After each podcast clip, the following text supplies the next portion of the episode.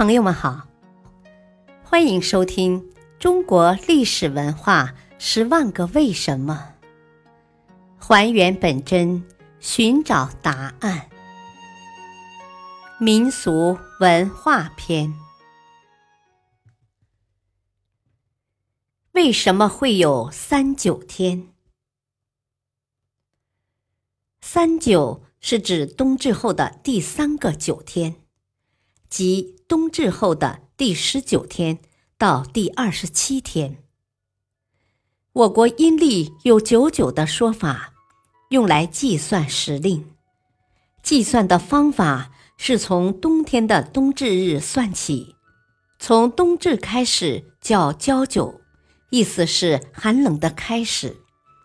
每九天为一九，第一个九天叫一九，第二个九天。叫二九，依此类推，一直到九九，即到第九个九天，数满九九八十一天为止。这时冬天已过完，春天来到了。一般三九时最冷，冬至后第三个第九天是指三九最末一天，也是三九和四九相交之日。并非三九。中国传统节日节气口诀云：一九二九不出手，三九四九冰上走，五九六九沿河看柳，七九河开，八九雁来，九九加一九，犁牛遍地走。这意思是说。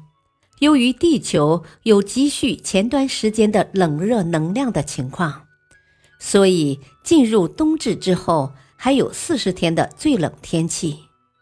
冬至之后的十八天将手足。冬至之后的十八天至三十六天的这十八天，是一年中最冷的时期，河面结冰，江河风流。而一旦进入冬至之后的三十六天至五十四天的这十八天，沿河的柳树就发新芽了，天气转暖了。而冬至之后的五十四天至六十三天，燕子就从南方飞回了北方。冬至之后的六十三天至七十二天及以后，就要准备春耕了。天气彻底暖和了。感谢收听，下期播讲为什么会发生日食和月食。敬请收听，再会。